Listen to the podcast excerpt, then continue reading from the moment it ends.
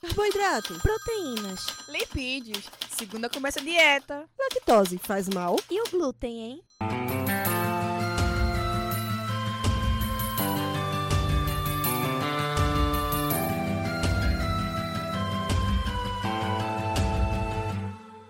Começa agora mais um Alimenta Cast.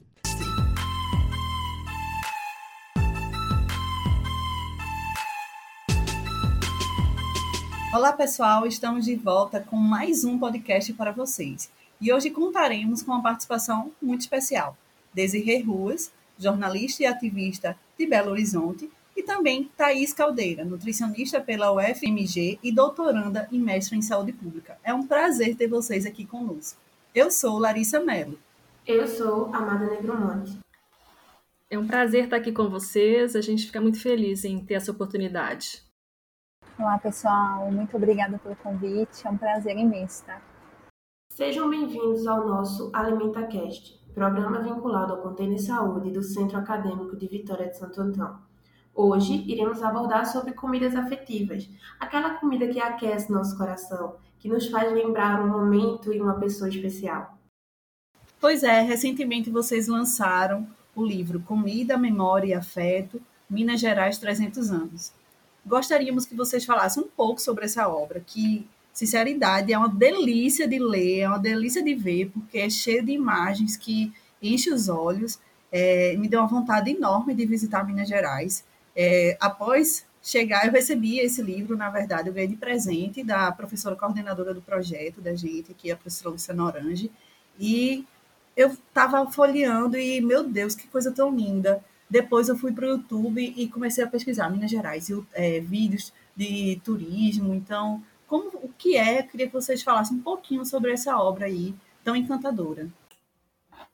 Então, é, para a gente é uma alegria estar tá podendo falar do livro, é, que nasceu para ser um marco comemorativo dos 300 anos de Minas Gerais em 2020, né? Ainda na pandemia, a gente, enquanto núcleo Minas Gerais da Aliança pela Alimentação Adequada e Saudável, junto com outras organizações, é, universidades, nós pensamos que seria uma forma de homenagear esse aniversário, né, dos três séculos de Minas Gerais que foram comemorados em dezembro de 2020.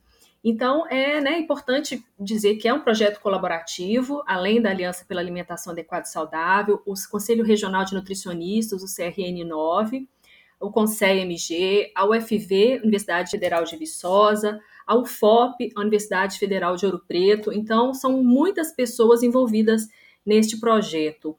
E é, esse livro, né, eu como jornalista, né, essa questão da comunicação sempre foi muito forte, assim, sempre tive muita necessidade de registrar e deixar para as outras gerações, né, para todas as pessoas que têm interesse na temática, algo que contasse essa história. E a gente, em Minas Gerais, a gente tem uma ligação muito forte com a questão do alimento.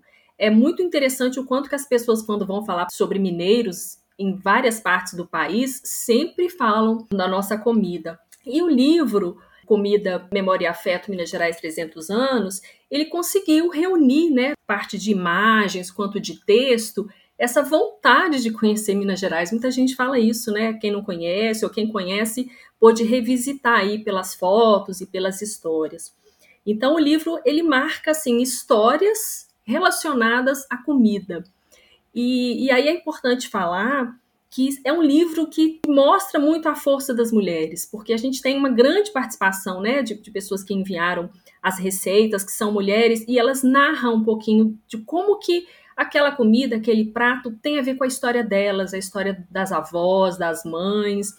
E tem sempre histórias de tempos difíceis, sabe? É muito frequente aparecer nos pequenos trechos próximos às receitas esses tempos difíceis, de grandes restrições, e deixa transparecer a força dessas mulheres, a criatividade, a resistência em alimentar seus filhos, netos e muitas vezes né, a família inteira, é, com poucos ingredientes, com aquela comida do quintal mesmo, né, alimentos ali que estão mais próximos e mostra muito essa identidade do povo. Eu acho que a forma que a gente conseguiu de registrar essas 33 receitas, né, de várias partes de Minas Gerais, é uma forma da gente deixar tanto registrado as receitas, os pratos, mas também é uma homenagem a essas mulheres ou esses homens também que estão contando essas histórias, que estão falando quanto que a comida une as pessoas, a comida é expressão de sentimentos, a comida faz com que as pessoas possam estar integrados, sabe? É uma questão de identidade. Então, para a gente foi realmente uma forma, né, de presentear tanto as pessoas que estão lendo, mas também homenagear essas pessoas que tão carinhosamente participaram, né, de forma voluntária desse projeto, mandando as receitas, colaborando. Então, para a gente é, é, o resumo aí de uma atuação que a história, né, do, do nosso estado, das, das comidas e da, da vida do povo mineiro ficasse assim um pouquinho registrado. É mais ou menos esse caminho aí que a gente seguiu para contar aí é, de pessoas, de histórias e de pratos que são simples, é um livro simples, singelo, mas que busca passar essa, eu acho que essa afetividade do povo mineiro.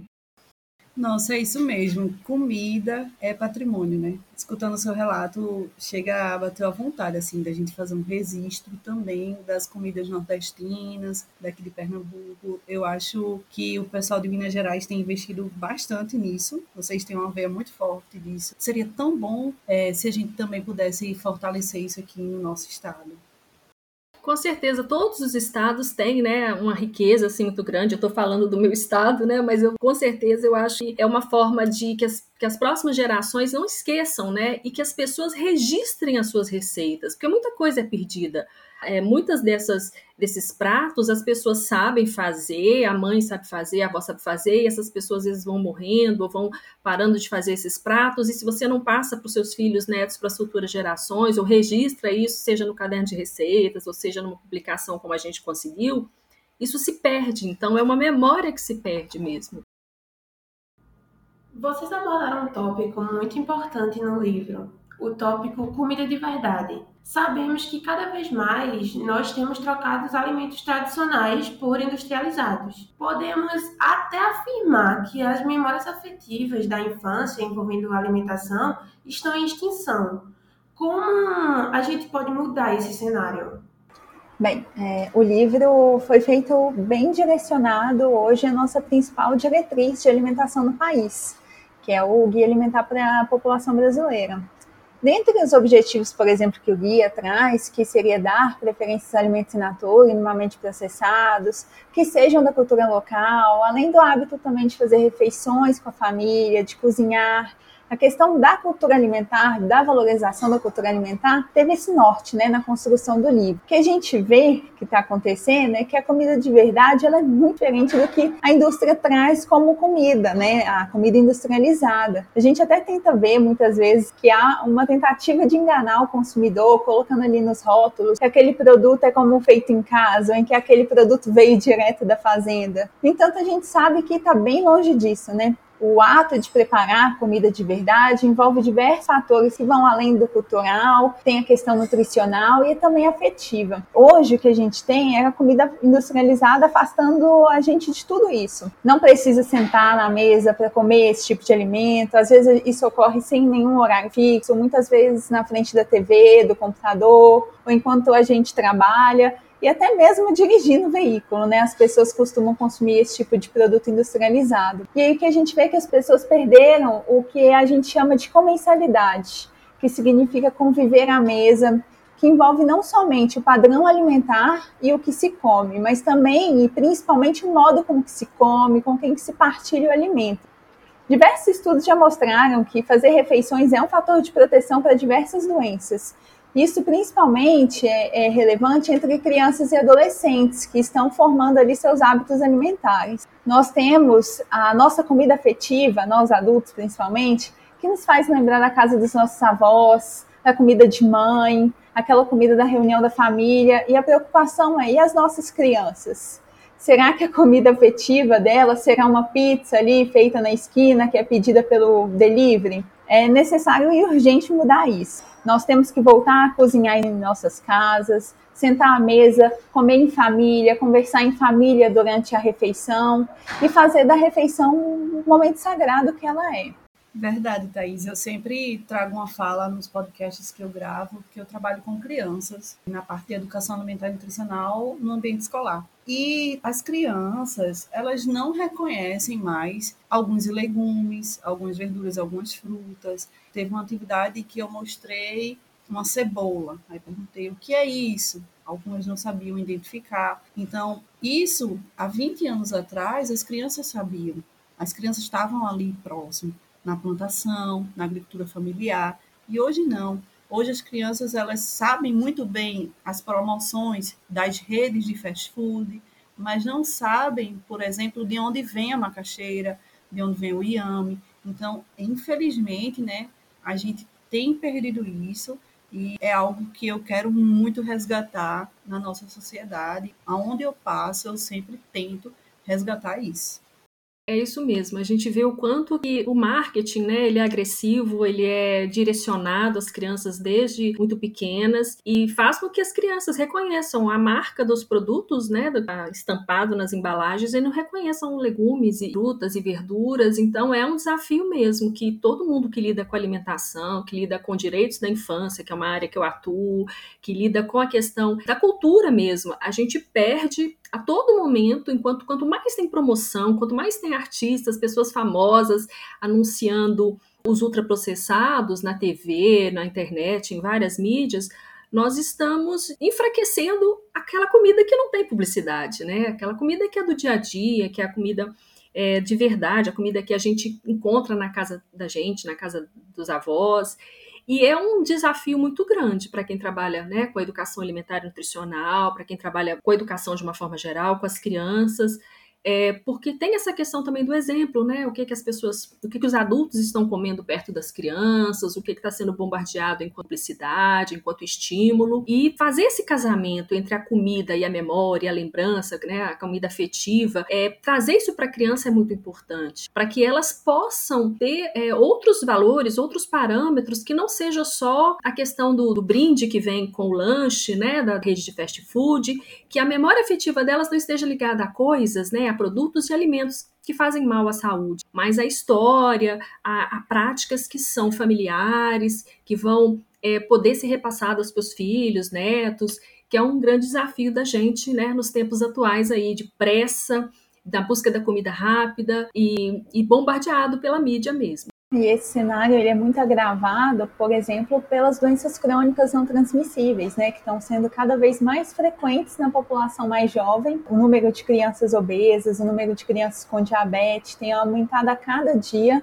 E a gente sabe que a criança, quando ela já é doente ali em relação a ter a presença de doenças crônicas, ela vai se tornar um adulto também doente, né? A reversão desse cenário é muito difícil. Então, a comida de verdade ela vem para proteger né, a alimentação, proteger as nossas crianças. E cada vez mais é necessário que a gente discuta isso em todos os ambientes. O marketing da indústria de alimentos é bilionário. A indústria tem dinheiro que consegue colocar em todos os lugares a sua publicidade sobre o alimento não saudável. E para a gente que tem pouco recurso em relação à promoção da alimentação saudável, é uma competição até injusta, né? Então, assim, todas as oportunidades que a gente tem de ficar falando e reforçando para aumentar o consumo de alimentos in natura, minimamente processados, reduzir o consumo de alimentos industrializados é essencial. É verdade. E quando a gente fala aí da produção de memórias afetivas, da comida de verdade, vem muito essa questão da receita que a gente já vem discutindo, né, dos cadernos de receita. E no livro vocês trazem diversas receitas apetitosas e as dividem em quitutes, quitandas e doces. Para a gente, esses nomes é, não são tão familiares para a gente aqui do Nordeste, de Pernambuco. Então, o que significa cada divisão dessa? É bem comum eu ver é, em materiais da região de vocês e essas nomenclaturas. Como foi o processo também para que vocês pudessem reunir esses registros tão valiosos dentro do livro, ou seja, essas receitas, como que, que se deu isso?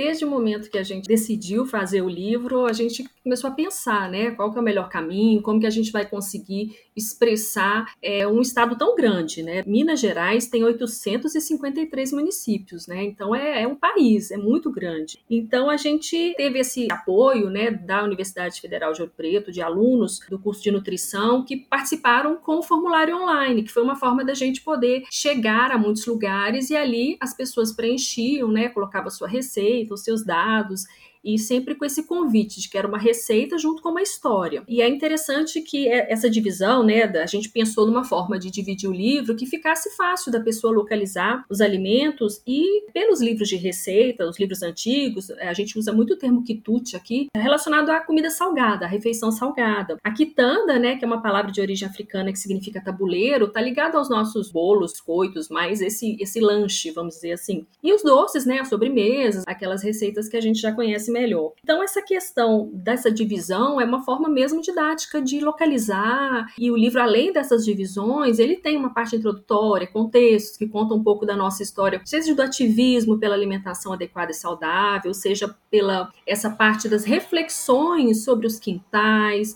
sobre o comer como ato político. Eu acho que a gente fala de saúde, a gente fala de da diversidade cultural de Minas Gerais. E no final a gente tem também várias fotos e pequenos textos que contam essa riqueza das nossas cidades mineiras. Então, assim, foi muito importante essa participação coletiva. É importante reforçar que é um projeto colaborativo, feito por muitas mãos. São 33 receitas e muitas pessoas que trabalharam nessa é, desde o recebimento do formulário, desde a formulação das perguntas até é, a distribuição, a divulgação para que as pessoas respondessem, depois nessa triagem ou nessa leitura cuidadosa. E é importante é, falar o quanto que esses registros eles reúnem é, né, nós temos 17 microterritórios em Minas Gerais, a maior parte deles é, está é, registrada no livro, né, tem alguma cidade, algum município que participou e foi realmente uma surpresa muito boa para a gente ver quanto que as pessoas ficaram emocionadas em estar tá mandando uma receita, de estar tá participando. E foi muito bonito assim esse processo.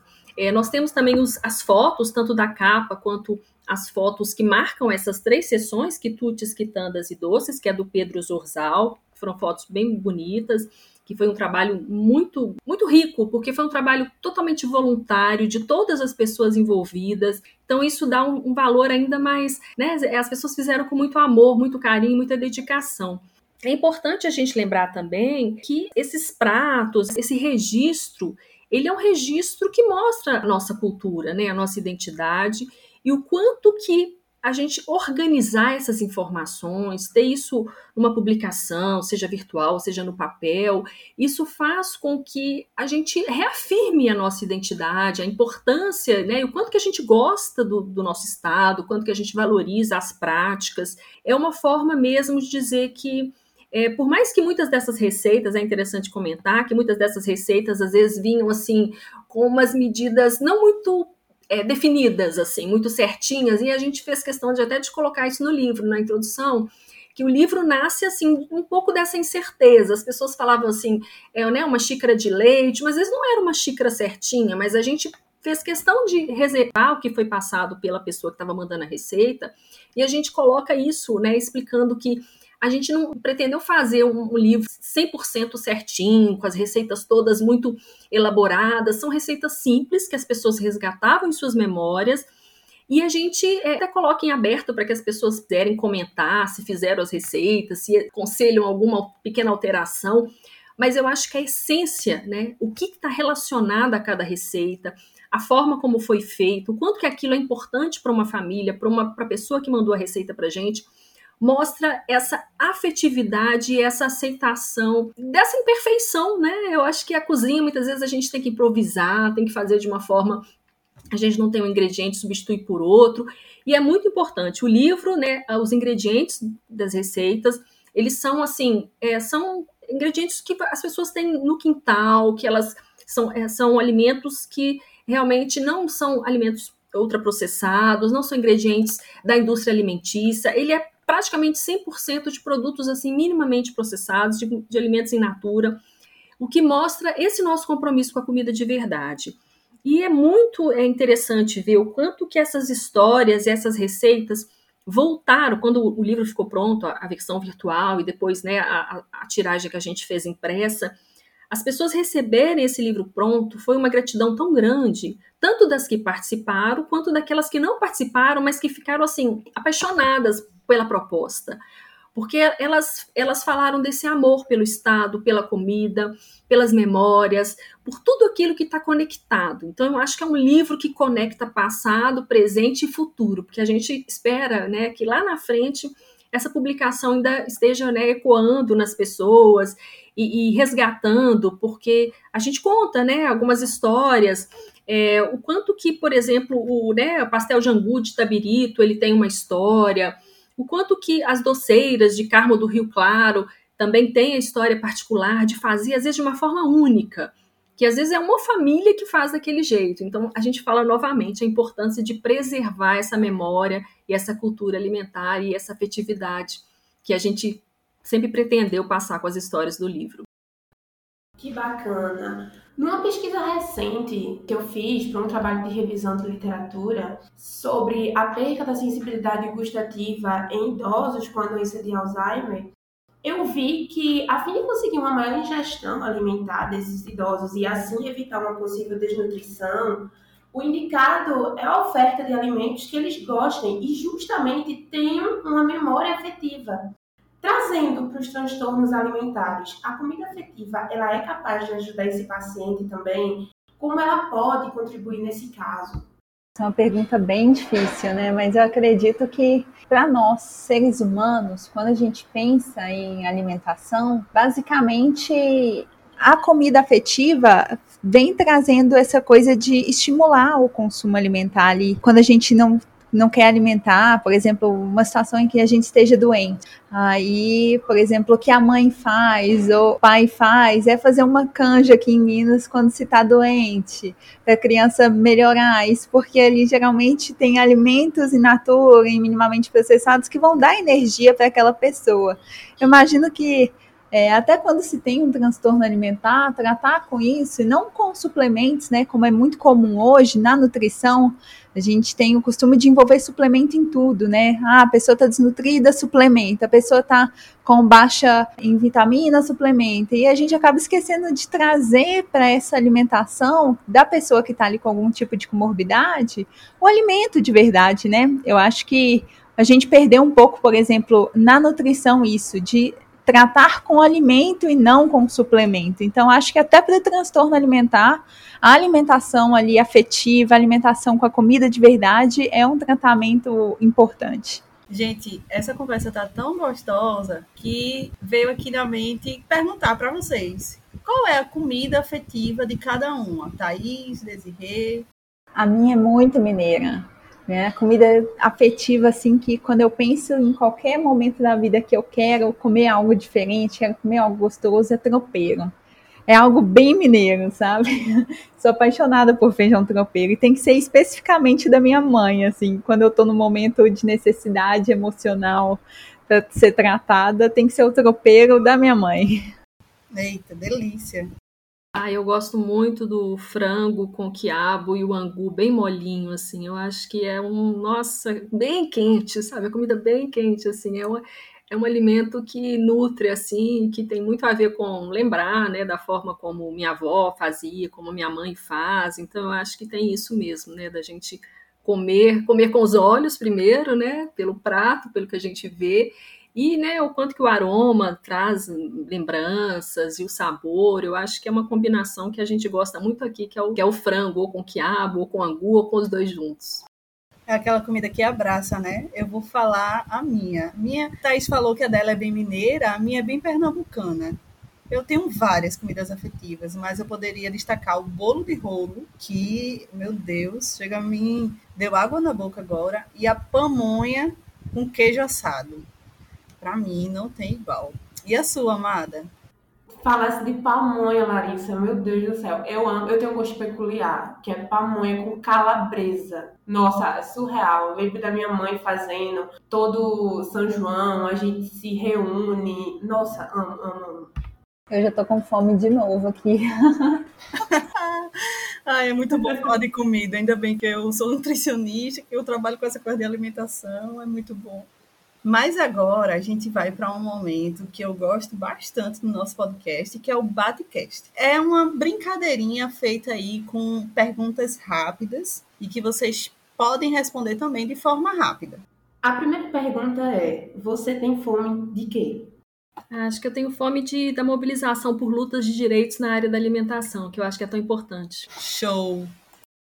Eu tenho fome de que todos tenham acesso a uma alimentação adequada e saudável e que suas escolhas alimentares não sejam baseadas no seu poder aquisitivo e sim nas escolhas mais saudáveis. Isso aí, e isso me fez lembrar, né, que a gente bateu aí 33,1 milhões de pessoas em insegurança alimentar no nosso país, infelizmente. É uma triste realidade, viu? É, e cada vez mais também a gente tem que lembrar que essa fome também ela é oculta, né? Que a gente encontra lares com pessoas com obesidade e também pessoas com desnutrição.